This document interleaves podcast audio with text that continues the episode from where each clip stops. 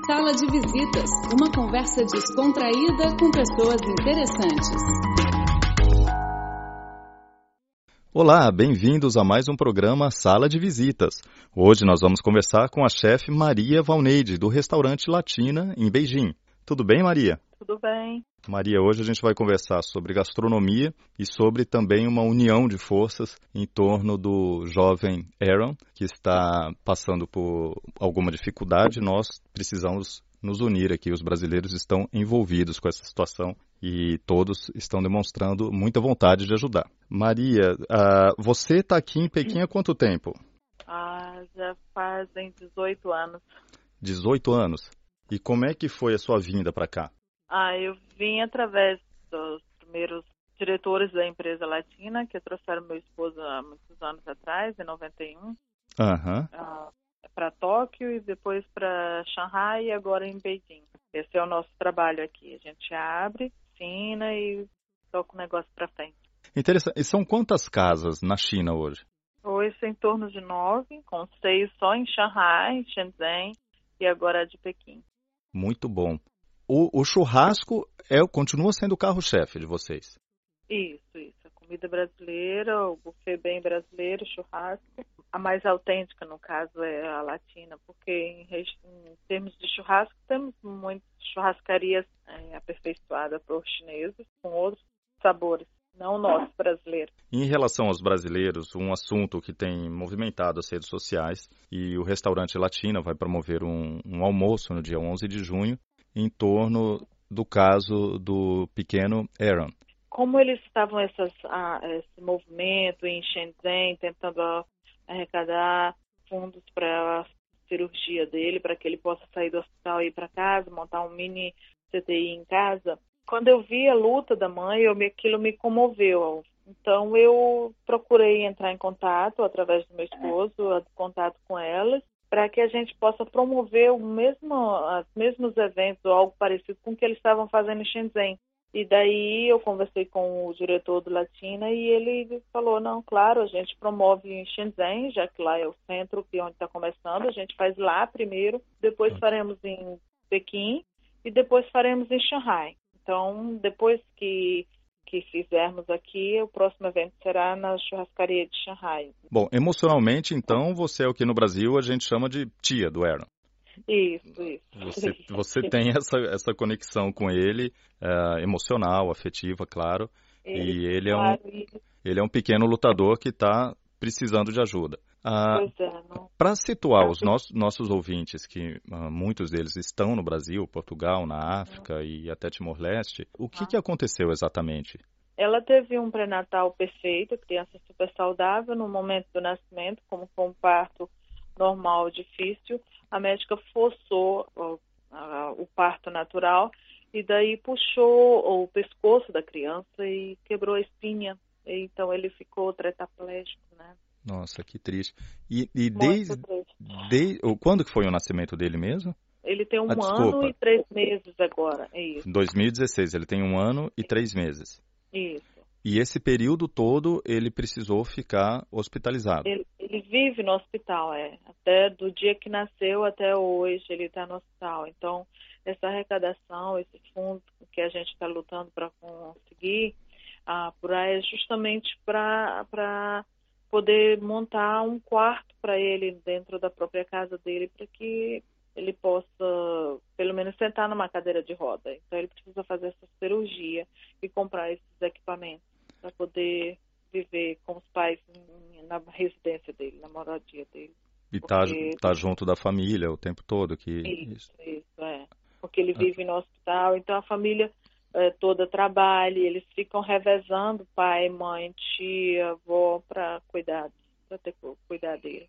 Entendi. E ele tem constantes infecções pulmonares por fato de estar tá vivendo no hospital também, né? Sim, esse tempo todo. Aparelho. E essa cirurgia que você mencionou, essa cirurgia é, vai ser feita na China também? É possível que, que seja feita aqui, mas no hospital onde ele está não tem não tem como fazer essa cirurgia. Então, essa é uma cirurgia que quais os advogados dos pais estão tentando que ele faça ou no Brasil ou na Alemanha, que é o, só existe dois, três países, Brasil, Alemanha e os Estados Unidos, que fazem esse tipo de cirurgia.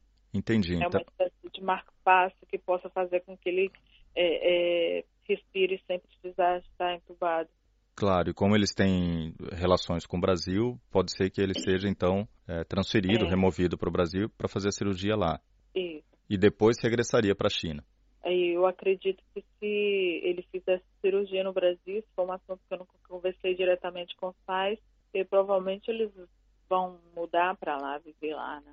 E como que você tem percebido o envolvimento da- das pessoas nesse caso? Que quan- quando a gente conversa com brasileiros aqui na China, todo mundo está informado dessa situação. A gente vê que existe tá uma mobilização. divulgado.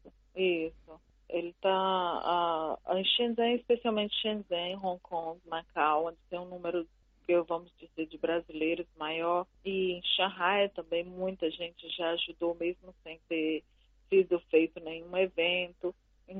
Aí, principalmente Shanghai, porque o número de brasileiros em Shanghai eu, acredito que seja maior do que Pequim ou outros lugares. Então todos estão sabendo, todos estão se mobilizando, tentando ajudar da melhor forma. Claro, e nesse momento o brasileiro mostra que é solidário. Principalmente quem mora fora, normalmente tem essa sensibilidade mais aflorada. Principalmente, principalmente quando você eh, já tem filhos ou você já teve alguma dificuldade relacionada à saúde aqui na China. Ou, assim, quem está fora de casa que já passou por algum problema de saúde, esses sempre eh, são os mais emotivos, os mais se dedicam mais a ajudar. É verdade, essas Entendeu? pessoas se envolvem mesmo. Eu tenho percebido no- pelas redes sociais, né, que existe um movimento. E existe algum algum site, alguma forma da pessoa doar, independentemente de eventos? É, sim, os pais eles criaram um, um, um QR, né, um código, que daí eles, eles podem fazer transferência de qualquer valor para ajudar os, a- a- aos pais a conseguirem alcançar o valor necessário para essa cirurgia. Eles não estão ainda ligados a, a nenhuma fundação. Inclusive eu mesma já encaminhei duas ou três pessoas para conversar diretamente com os pais para que eles se envolvam e possam, através de uma fundação, eh, tentar arrecadar um valor maior.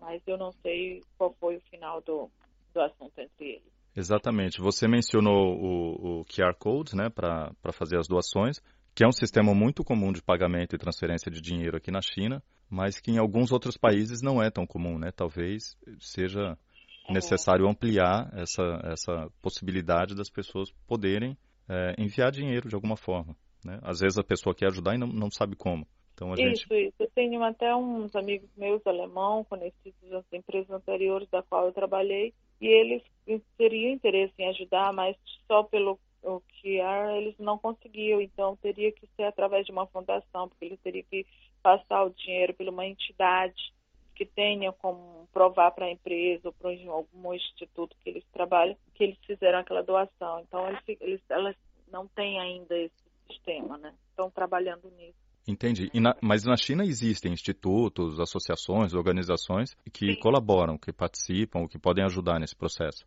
Sim, tem sim, tem sim. Eles já têm, bastante até. Nos últimos anos tem se multiplicado. Vejo assim muito, muito, muitas fundações, entidades ajudar a criança recém-nascida com problema aqui na China. Agora, o almoço mesmo, especificamente, no restaurante Latina de Beijing, é no dia 11 de junho, domingo. Isso. Será uma feijoada, um almoço de meio-dia às quatro da tarde, né? Ok. Nós estaremos vendendo os tickets, que custa 200 RMB, é um preço razoável, não é muito, porque nós deixamos as pessoas é, ficar à vontade a, a, valores em doações, né? Se, se tiver interesse de vir com mais amigos, tipo a família, ou querer um, adquirir mais do que um ticket, então fica a critério de cada um, né? Entendi. E a pessoa que ela, ela não pode, por algum motivo, ela não pode ir, mas ela quer ajudar, é possível? Sim, claro. Nós temos, eu tenho uma lista de doadores, uma lista de reservas e, e uma lista de pessoas que estão comprando rifas. É, só porque eu fiz várias rifas, fiz sete rifas diferentes com prêmios diferentes para ser sorteado no dia do almoço. Então, esse para uma forma de arrecadar mais, ao, não só do, do, do valor do ticket, né? Tá então certo. eles nós temos, estamos vendendo isso, então tem para todos os valores de 20 a 100 MB. Muito interessante. Então, uma rifa para poder fazer um sorteio, claro, e, um, e aumentar essa, essa é, contribuição.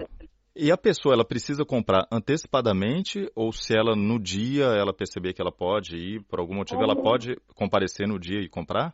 Então, como nós, nós, eu estou fazendo arrecadação, eu sou a única pessoa que estou vendendo o ticket e fazendo arrecadação, aqui no Latina, e o Latina não poderia receber em cartão de crédito ou outro, coisa, ou outro tipo de pagamento, forma de pagamento, porque nós teríamos que fazer uma transação de transferência bancária e isso ia levar muito mais tempo. Então, nós estamos solicitando que as pessoas comprem antecipadamente, que paguem uhum. através do chat ou mesmo em cash para poder em dinheiro para poder faz, fazer a, facilitar a transferência para os pais que também trabalham com com o chat, né? Perfeitamente. É preciso lembrar então a comunidade brasileira, estrangeira, todos que queiram participar, os lusófonos, os que falam língua portuguesa em Beijing, proximidades, ou quem estiver passeando em Beijing, dia 11 de junho, então, almoço no Latina. E para comprar, qual é o acesso pelo WeChat? Olha, eu, eu, coloquei o meu QR nos bilhetes informativos, né? Uhum. Então, para quem está de passeio, resolve em última hora, você pode adquirir o ingresso na hora, o ticket na hora, sem problema. Nós iremos vender também na porta, uhum. na entrada, no dia mas a, a preferência é para quem não tenha fila, não tenha problema com, com troco, com troca de, de, de dinheiro, entendeu? Entendi. Então, é, seria para comprar aqui no Latina. A melhor forma é você vir direto no Latina ou me contatar pelo meu telefone e já adicionar o chat, eu já faço a reserva e você já adquire o seu ticket.